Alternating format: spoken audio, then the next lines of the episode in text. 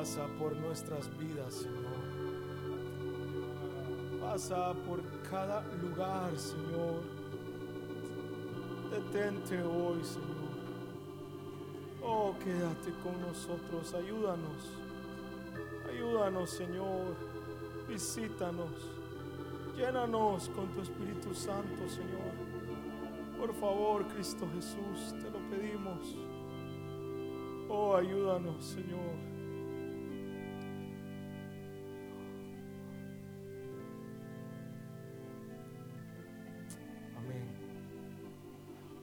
Sentarse, hermanos.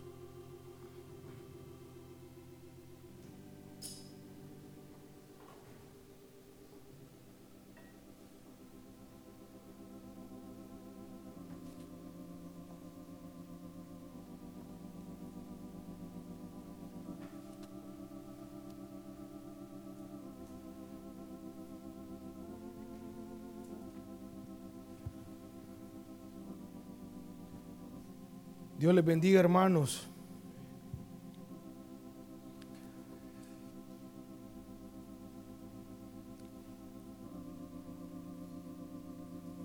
Hoy quiero traigo un pensamiento, hermanos, y quisiera hablarles hablarles sobre la vida de Liu Shenning o Shenjin. ¿Saben quién es? Para los que no lo conocen, también le dicen el hermano Jung.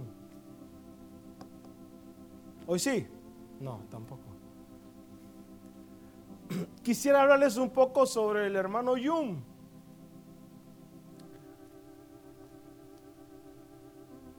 He estado leyendo un libro que se llama El hombre celestial.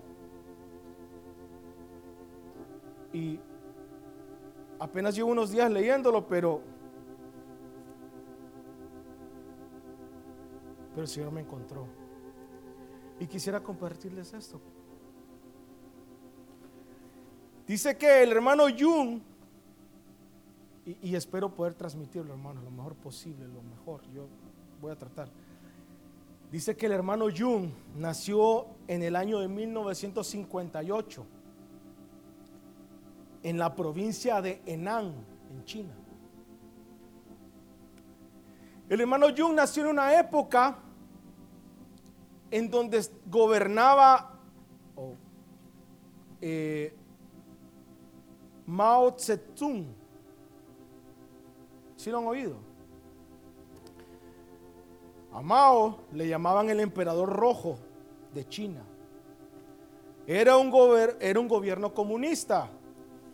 Imagínense, hermanos, desde que este hombre y su esposa comenzaron a gobernar en China, inmediatamente fueron cerradas todas las iglesias, fueron cerrados todos los templos cristianos protestantes en China, fueron cerrados.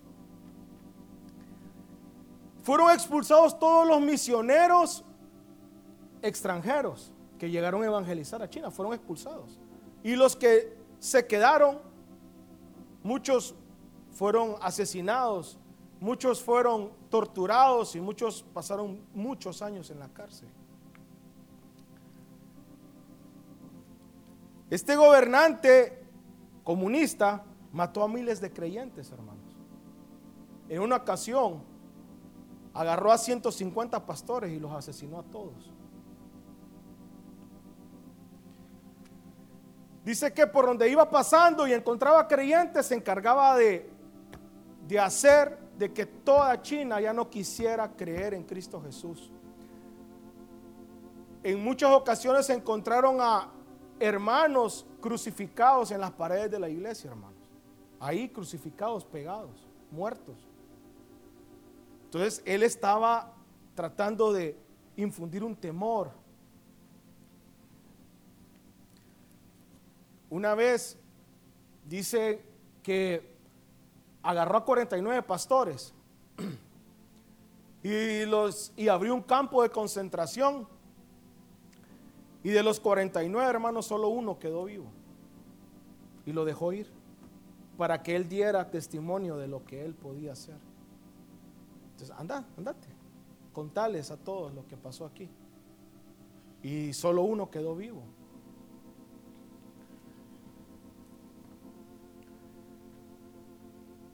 Tenía la costumbre de agarrar a los pastores y amarrarlos a un caballo y el caballo daba la vuelta por todo el pueblo, arrastrándolos hasta que morían.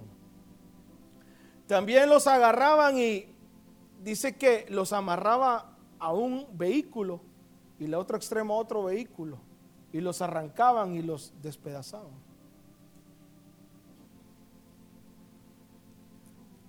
No, no, no voy a hablar de esto, pero solo quiero, quiero llegar a algo. Y esto es lo último que les voy a contar de esto, pero una vez dice que llegó a un pueblo y agarró a un pastor. Y dice que lo agarraron y le, y le, dijeron al pastor, si negas a Jesús, te dejamos ir, te dejamos libre. Y él dijo, no, yo no voy a negar a Jesús. Él dijo, yo nunca negaría a mi Salvador. Entonces lo amarraron y lo subieron, lo colgaron de una grúa y lo dejaron caer. Y cuando fueron a ver, todavía estaba vivo. Entonces lo volvieron a subir y lo volvieron a dejar caer. Y se aseguraron de que estuviera muerto. Así era ese gobierno. Así era, era lo que se movía en China. Pues en, en medio de, ese, de todo eso nació el hermano Jung. Fíjense que la esposa de este emperador Mao dijo que en uno dijo a unos visitantes extranjeros en una ocasión les dijo, el cristianismo en China ha quedado confinado a la sección de los museos. El cristianismo está muerto y enterrado. Ese era el testimonio de esta mujer. Una vez mandaron a, una delegación de Estados Unidos en 1970 y cuando llegaron a China el testimonio de ellos fue, eh, en China no queda ni un solo cristiano. O sea, así era esto.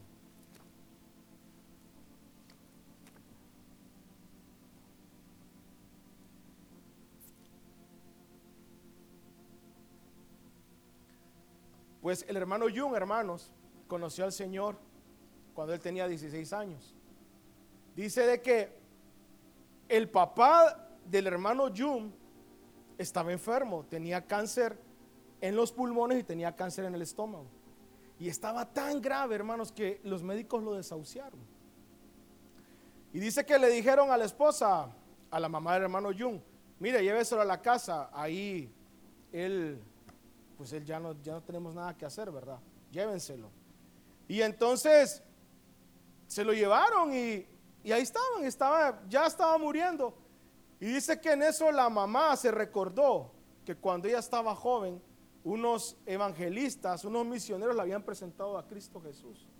Y ella llamó a sus hijos y le dijo, miren, hace años cuando yo estaba pequeña a mí me hablaron de Jesús y yo creo, yo estoy segura que Jesús puede sanar a papá.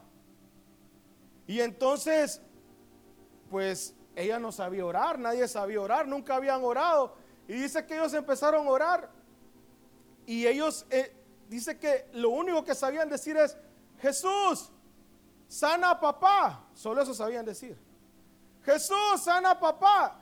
Pero hermanos, dice que toda la noche, toda esa noche hasta que se hizo de día, estuvieron diciendo Jesús sana papá.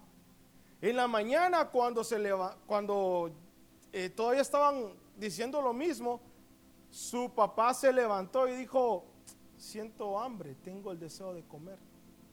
Y dice que mucho tiempo no había comido y dice que comió y desde ese día empezó a recuperarse y se curó y se sanó del cáncer.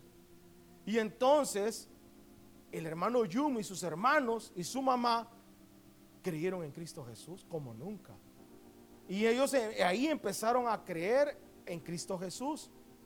Pero este hermano Jun se quedó así como bien inquieto y, llegaba a su casa y le decía a su mamá, mamá, pero, pero ¿quién es Cristo Jesús? O sea, eh, eh, dime más de él. Entonces la mamá le decía, mira, yo no me recuerdo bien, porque yo hace tiempos, eso pasó hace muchos años, pero hay un libro que se llama la Biblia y en ese libro están escritas las palabras de Jesús. Ahí vas a conocer a Jesús. Pero ¿y cómo, ¿y cómo consigo una Biblia? No sé, hijo, yo ni tan siquiera recuerdo haber visto una y en China no existen las Biblias, son prohibidas y el que tiene una Biblia lo van a matar. Y entonces la mamá dice que se recordó que conocía a un eh, misionero, a un anciano que vivía allá en una, aldea y le dijo, mira, yo conozco a un misionero, tal vez él tiene una Biblia. Y dice que fueron con el hermano Yum. El hermano Yum tenía 16 años. Y fueron y tocaron la puerta. Y dice que salió el anciano y entonces Yum estaba ahí todo inquieto y le dijo, ¿usted tiene una Biblia? Y él dice que el anciano lo quedó viendo, ¿verdad? Y, y no le contestó. Y le dijo, ¿usted tiene una Biblia? Yo, mire, solo quisiera poder verla. Y, si usted me deja, solo quiero copiar unos versículos en una servilleta. Y el anciano acababa de salir de la cárcel. Tenía 20 años de haber estado en prisión a causa del cristianismo. Entonces el anciano dijo, hmm, esto es una trampa. Estos vienen, a, acabo de salir y ya quieren eh, meterme preso otra vez. Y entonces, no, no tengo una Biblia. No, pero mire, mire que yo, yo quiero ver una Biblia, yo quiero una Biblia. Y entonces tanto que hablaba Jung que el anciano tuvo misericordia, compasión de él, dice el libro. Pero nunca le enseñó la Biblia. Entonces le dijo, si tú quieres una Biblia, la Biblia es un libro celestial, le dijo. Y un libro celestial solo te lo puede dar un Dios celestial. Tienes que orar, tienes que orar todos los días hasta que Dios te dé una Biblia. Pero aquí no vas a conseguir una Biblia. Aquí ni existen las Biblias. Él tenía una Biblia, pero nunca se le iba a enseñar. Y dice que Jum se fue a su casa y empezó a orar, hermanos. Durante un mes, todos los días oraba. Señor, porque no sabía orar. Lo único que sabía era esto. Señor, dame una Biblia. Señor, dame una Biblia. Amén. Todas las noches durante un mes estuvo haciendo eso. Pero la Biblia nunca desapareció, nunca se la dieron, nunca se la fueron a dejar. Y entonces dice que Jun se regresó donde el anciano este y le dijo, mire, ya tengo un mes orando, diciéndole al Señor que, que quiero una Biblia y no me la dan, no, no, no aparece. Si tú quieres una Biblia, vas a tener que ayunar. Y vas a tener que llorar muchos días para que Dios te pueda dar una Biblia. Y entonces Jum se fue y le dijo a la mamá y al papá, voy a ayunar. Seguramente ni le creyeron. Y, y empezó a ayunar. Todo el día no comía Jum y en la noche solo se tomaba una tacita de arroz hervido. Hermanos, así lo hizo por cuatro meses ese hombre. Y todas las noches le decía al Señor, Señor, dame una Biblia. Señor, dame una Biblia. Así. Y un día, hermanos, a las 4 de la mañana, yo me estaba diciendo, Señor, dame una Biblia. Y él tuvo una visión que llegaba un anciano, tocaba la puerta. Yo estoy resumiendo, hermanos. Y le entregaba una Biblia. Y entonces se levantó y dijo, y, y eh, va a venir alguien, va a venir alguien. Y, los papás dijeron, este ya se volvió loco, este ya está loco, este ya está quedando topado de tanto ayuno. Y entonces, hermanos, a esa hora tocaron la puerta. Y él abrió y era el anciano. Y le entregó una bolsa y le entregó la Biblia. Y se la dio. Y se fue. Dice que vio que el anciano se perdió en la oscuridad. Hermanos, después de mucho tiempo, él se dio cuenta quiénes eran las personas que leyeron la Biblia. Y se dio cuenta que un misionero allá en otra aldea estaba ahí y Dios le dijo, la Biblia que tenés escondida en una lata, enterrada allá en la montaña, quiero que se la deje a Yum. Y dice que el misionero, mm, no, no, yo no. O sea, a Yum así, o sea, eh, no sabía quién era, pero el Señor le hablaba, le hablaba así. Y dice que pasaron meses y no quería dársela. que hermanos, era un libro, o sea, era un tesoro. Y se la mandó, se la terminó mandando. Hermanos, Jum recibió su Biblia. Y este muchacho dice que se devoró toda la Biblia. Así, se la comió. Y dice que después de que se la comió, empezó a memorizar un capítulo diario. Diario, hermanos. Y ese, ese muchacho trabaja en la agricultura. Y un capítulo diario. Y hermanos, en un mes se sabía el libro de Mateo, de memoria. Y se lo aprendió de memoria. Luego, hermanos, se aprendió los evangelios. Y luego se aprendió 12 capítulos de hechos. Hasta ahí iba cuando el Señor le habló. Yum, quiero que vayas a compartir el evangelio al oeste y al sur. Y ese Yum se levantó y le dijo a la mamá, mamá, papá, el Señor me dijo que voy al oeste y al sur a, compartir el Evangelio. Pero ¿a dónde vas? No sé. Yo voy a ir al oeste primero y después voy a ir al sur. Y le dijo, Yum, ¿estás seguro de lo que me estás diciendo? Sí, sí estoy seguro. Y dice que Yum agarró las cosas y se fue. Iba caminando para el oeste y se encontró un anciano y el anciano le dijo, ¿a dónde vas? Ah, es que el Señor me dijo que fuera a predicar al oeste. ¿Y cuál es tu nombre? Yum. Ah, es que el Señor me dijo que te viniera a traer. Entonces yo te voy a llevar al oeste. Allá te estamos esperando. Mira, hermanos, lo llevaron. Entraron en una casa porque como era prohibido, ¿verdad? Porque ya saben, si los encontraban los iban a matar. Entraron en una casa y una casa chiquita. Y dice Yum que entró y dice que medio se sentó. Bueno, no se sentó, dice. Y dice que toda la gente se sentó ahí, ahí a los pies de él y, dice que ni cabían, o sea, que él no se podía mover, todos querían oír qué es lo que les iba a decir. Y Jung dice que él estaba súper nervioso, porque dice que, pero si yo nunca he predicado, pero si yo nunca he compartido a nadie, yo ni sé cómo se predica, ¿y qué estoy haciendo aquí? Y entonces Jung no había qué hacer, y toda la gente así, ¿qué, nos vas a decir? Y Jung dijo, ¿y aquí qué hago? Y entonces dice que John se puso la Biblia en la cabeza así. Se la agarró con las dos manos y cerró los ojos y empezó a, recitar todo Mateo, todo Mateo. Desde el capítulo 1, hermanos, hasta el capítulo 28. Y bla, hermanos, y lo empezó a recitar, a recitar, a recitar. Me da risa porque yo creo, así como ustedes han escuchado recitar a Obed. ¿Verdad que sí? Como recita bien rápido, ¿verdad?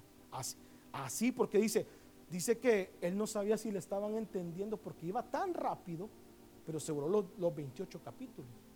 Hermanos, y dice que él estaba así, y dice que terminó el, el último capítulo, y cuando terminó, fue bautizado con el Espíritu Santo. Y cuando fue bautizado con el Espíritu Santo abrió los ojos y todos estaban llorando y todos se sentían arrepentidos y todos querían conocer a Cristo Jesús. Y hermanos, esos hermanos querían ser bautizados. Y ahí en unas tierras frías que dice que se pone la temperatura bajo el punto de congelación. ¿Cuánto es bajo el punto de congelación? O sea, hermanos, como era prohibido todo eso, ¿saben qué hacían? Los hermanos, con un anhelo y con un fuego, querían que los bautizaran y entonces, hermanos, el río estaba congelado. Y la única manera de poder bautizarlos era haciendo un hoyo, rompiendo y metiéndolos. Y la única hora era a la una de la mañana, porque a esa hora los policías no iban a ir. había tanto frío que los policías no iban a llegar. Entonces, a la una de la mañana, hermanos, esa gente, y así era siempre que bautizaban a alguien, a la una de la mañana abrían un hoyo y los bautizaban. Y esa gente hacía fila, hermanos, para que los bautizaran. Qué tremendo, ¿ah? Y a mí me quebrantaba el Señor. Yo decía, chica, ¿cómo es posible que esa gente tenga tanta hambre, tanta sed? Pero ¿cómo? Y, yo pensaba y decía, y cuando el pastor nos dice, y, eh, hagan una lista de los que se quieren bautizar. Hoy ya estamos todos bautizados, pues. Pero, y, y hermanos, me da risa, al hermano Jung no lo querían dejar ir. ¿Saben qué querían? Que le recitara todos los evangelios. No, no te vayas, porque no habían Biblias. ¿Quién era la Biblia? Él. Y ese no aflojaba la Biblia. Nunca se la prestó a nadie. La tenía siempre escondida. Hermanos, les terminó recitando todos los evangelios. Y les dijo, miren, yo tengo que ir a predicar al sur. Les prometo que voy a memorizar más y voy a regresar a contarles. Vaya pues, esa fue la única forma que lo dejaron ir, hermanos. Qué hambre, ¿verdad? Qué gente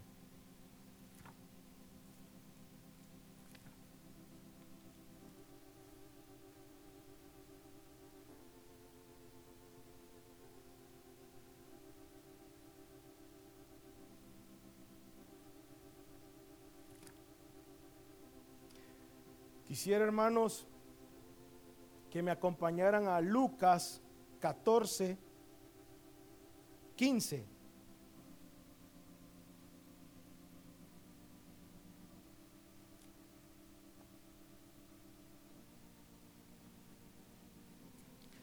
Lucas 14, 15 dice la parábola de la gran cena, ¿se recuerdan? Dice, al oír esto, uno de los que estaban sentados a la mesa le dijo a Jesús, dichoso el que participe del banquete del reino de Dios. Hermanos, yo tengo una otra versión acá porque me, gustó lo que decía, pero leámoslo. Dichoso el que participe del banquete del reino de Dios. Jesús le dijo, un hombre dio un gran un hombre dio una gran cena y mandó a invitar a muchas personas. Y a la hora de la cena mandó a su criado a decir a los invitados, vengan, porque ya la cena está lista. Pero todos comenzaron a disculparse. El primero dijo, acabo de comprar un terreno y tengo que ir a verlo. Te ruego que me disculpes. Otro dijo, he comprado cinco yuntas de bueyes y voy a probarlas te ruego que me disculpes. Y otro dijo, acabo de casarme y no puedo ir. El criado regresó y se lo contó todo a su amo. Entonces el amo se enojó y le dijo al criado, ve, ve pronto por las calles y los callejones de la ciudad y trae acá a los pobres, a los inválidos, los ciegos y los cojos. Más tarde el criado dijo, Señor, ya hice lo que usted me mandó y todavía hay lugar. Entonces el amo le dijo al criado, ve por los caminos y los cercados y obliga a otros a entrar para que se llene mi casa. Porque les digo que ninguno de aquellos primeros invitados comerán en mi cena. Y hermanos, cuando yo leía la historia del hermano Yum, a mí lo que se me venía era esto. El Señor, hermanos, todos los días todos los días el Señor tiene un banquete. No solo en los días de culto, todos los días el Señor tiene un banquete para nosotros. Y todos los días sale su Espíritu Santo a buscarnos. Ya la comida está lista. Y todos los días posiblemente tenemos algunas de las actitudes que tuvieron estas personas. No, no puedo. Es que tengo una yunta de bueyes y la voy a probar. No puedo comprar un terreno y no, yo no puedo ir. Entonces dice que el Señor mandó a llamar a quién? A los pobres. Hermanos, pobre, dice aquí que pobre es una persona que no tiene lo necesario para vivir o que lo tiene con escasez. La pobreza es la situación de no poder satisfacer las necesidades físicas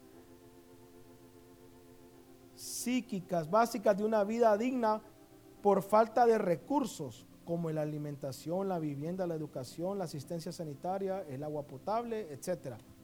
pobre, un necesitado, hermano, urgido. No tengo, quiero. Entonces, los pobres, hermanos, son los que van a acudir al banquete diario. Hermanos, este hermano Yum, yo les contara, o sea, yo, yo, yo les recomiendo que lean ese libro. Está en internet o igual lo pueden ir a comprar, pero está muy bueno.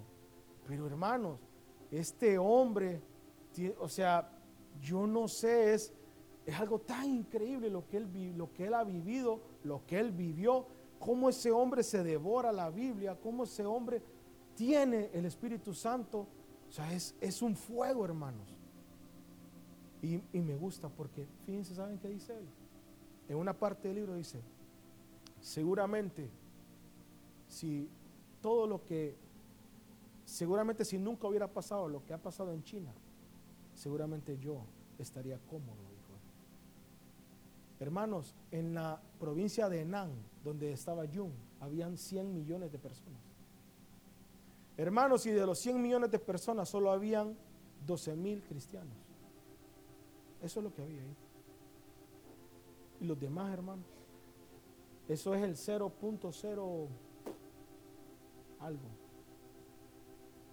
por ciento. O sea, no es ni el 1, ni el punto 5, ni el... O sea, imagínense.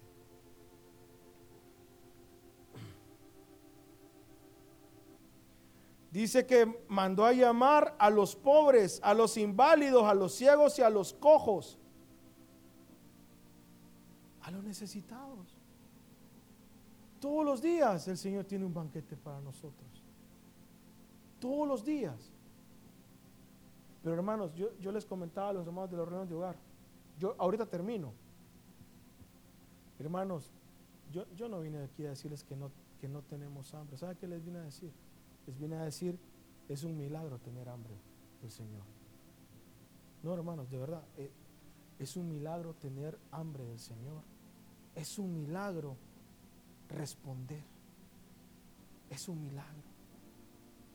Pero yo los quiero invitar, hermanos, porque nosotros no podemos. Nosotros, yo no voy a tener ganas de buscar al Señor. Pero si el Espíritu Santo me encuentra, hermano, yo voy a tener hambre del Señor. Yo le voy a responder al Señor. Si el Espíritu Santo viene, hermanos. Yo les decía a los hermanos, hermanos, el que hable en lenguas, que hable todo el día. En vez de renegar, que hable. ¿Ah? Hermanos, anhelemos el bautismo en el Espíritu Santo. Porque sin eso no vamos a poder. Yo por eso pudo correr. ¿Sí? Pero hermanos, tenemos que comernos la Biblia. Ustedes se acuerdan el versículo en Génesis donde dice, en el principio creó Dios los cielos y la tierra, y la tierra estaba desordenada y vacía. ¿Se acuerdan? Y dice, y el Espíritu de Dios se movía sobre las aguas. Hermanos, así se va a mover el Espíritu de Dios. Nuestra, nuestra vida puede estar desordenada pero el Espíritu de Dios se puede mover sobre las aguas. ¿Y qué son las aguas, hermanos? ¿Qué son las aguas? Su palabra. Si nosotros comemos de su palabra, el Espíritu de Dios se va a mover en nuestra vida. Amén. Eso es lo que yo les quería dejar, hermanos. Quisiera que cantáramos.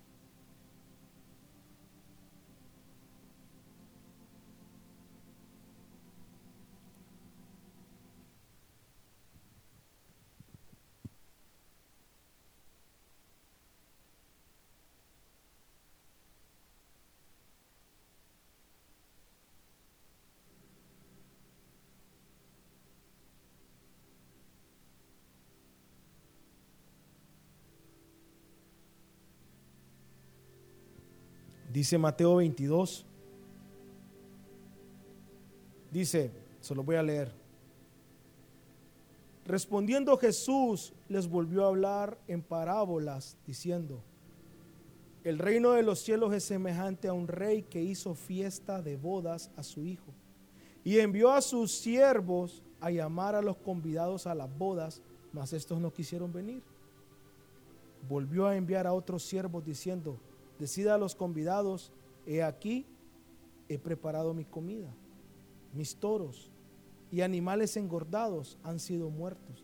Y todo está dispuesto, venida a las bodas. Mas ellos, sin hacer caso, se fueron, uno a su labranza y otro a sus negocios.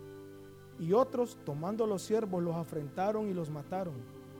Al oírlo el rey se enojó y enviando sus ejércitos destruyó a aquellos homicidas y quemó su ciudad. Entonces dijo a sus siervos, las bodas a la verdad están preparadas, mas los que fueron convidados no eran dignos. Id pues a las salidas de los caminos y llamad a las bodas a cuanto halléis.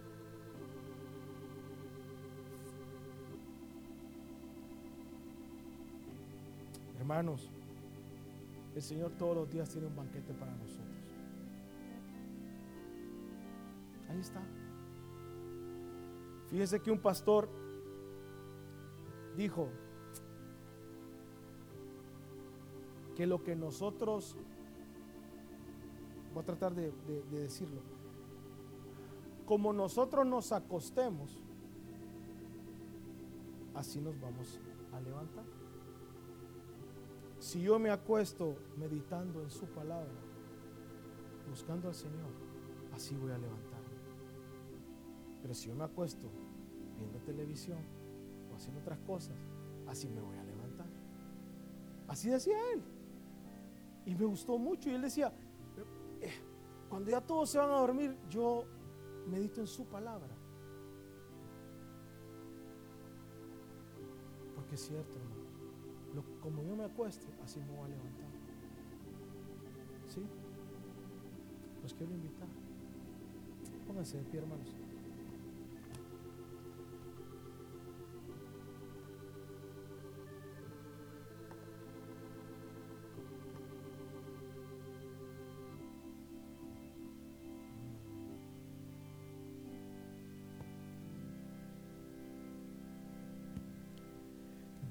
Grandes cosas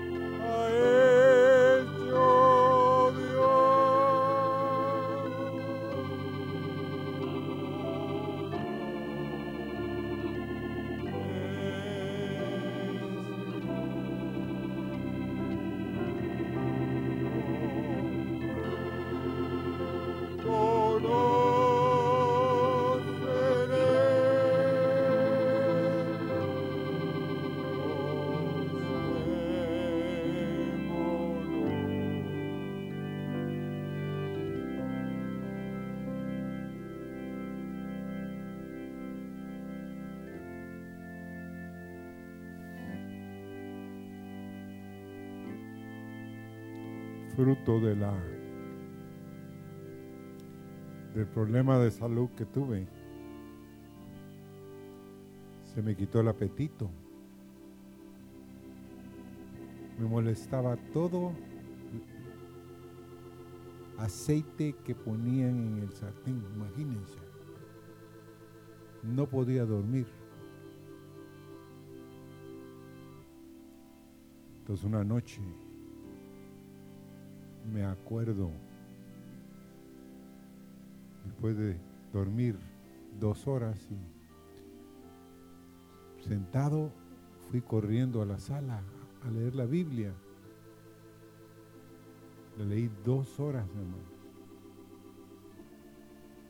Yo le dije, Señor, mi necesidad hizo que yo leyera la Biblia dos horas. Es cierto, yo leo la Biblia los seis capítulos y a veces doce. Y ahorita para ir al día tengo 30 versos y mañana me los devoro. Pero hermanos, yo vi lo que es una necesidad. Yo sentí que no podía comer, no tenía hambre, me molestaba todo, no podía dormir. Entonces ahí aprendí, si tú no lo haces, si tú no me vuelves y me das sueño, me voy a morir, Señor. Porque ya empezaba a tener dolor de cabeza. Pero hermanos, uno puede clamar y decirle, Señor, no tengo apetito, pero tú puedes hacer que vuelva el apetito. No tengo sueño, Señor. Que vuelva el sueño.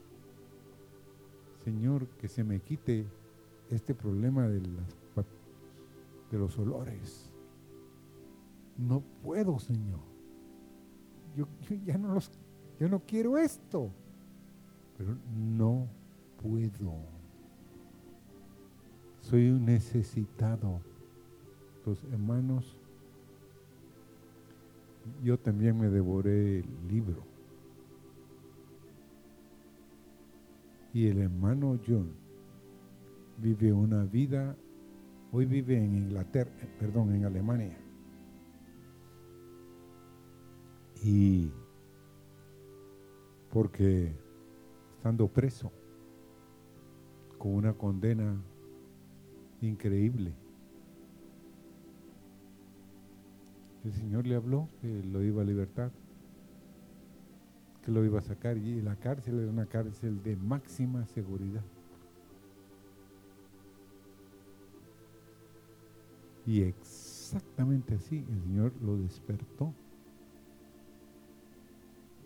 Y solo le permitían ir al baño. Y él era muy religioso en eso. Entonces ya sabía el soldado que él iba a ir al baño. Entonces le abría la celda y él caminaba. Pero el Señor cuando iba caminando le dijo, no, ahora dobla a la izquierda. Dobló a la izquierda y el guardia estaba dormido. Ahora dobla a la derecha. Y así lo fue llevando. Y cuando llegó al patio de la cárcel, él vio hacia adelante y habían tres puertas. Las tres puertas estaban abiertas. Y él siguió caminando. Caminó ahí, alguien tenía un vehículo ahí. Le dijo, lo estoy esperando. Hermanos, Dios quiere que vivamos la vida que Él tiene para nosotros, pero si nosotros la queremos. Hoy es cierto, el hermano no puede regresar a la China, pero desde ahí está haciendo un trabajo tremendo. Oremos por el hermano John, pero por cada uno de nosotros. Hermanos, Dios puede hacer maravillas, milagros, si nosotros le decimos, estoy necesitado, quiero ver milagros, quiero ver señales, Señor, quiero verte a ti, Señor. Danos un amor, Señor, por estar en la mesa como un convidado a la mesa del Rey Porque la mejor comida, la mejor bebida, Señor, está en la mesa del Rey. No está en la tierra, Señor, sino en tu mesa hay verdadera comida y verdadera bebida. Danos sed y hambre de ti. Gracias, Señor, por la vida del hermano John y por la vida de otros siervos. Señor, que tú has despertado para que entren a una nueva esfera en ti, Señor. Dios los bendiga, hermanos, y Dios puede hacerlo. ¿Por qué? Porque Él quiere hacerlo. Él puede y Él quiere. Ahora, que nosotros querramos, eso es lo importante. Y si le empezamos a decir, quiero esto, Señor, quiero, voy a ayunar, de pronto vamos a empezar a caminar en ese sendero. Dios los bendiga, hermano.